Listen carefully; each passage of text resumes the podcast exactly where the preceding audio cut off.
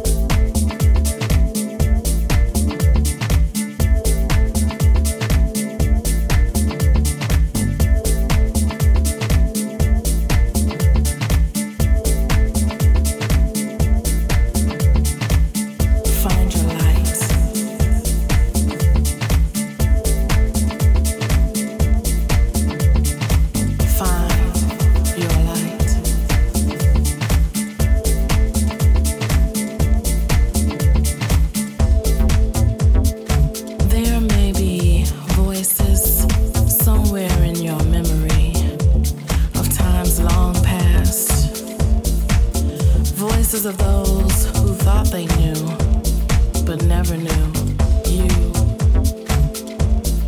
Voices that chant won't, don't, can't. You know those voices, those whispers that echo in your forever.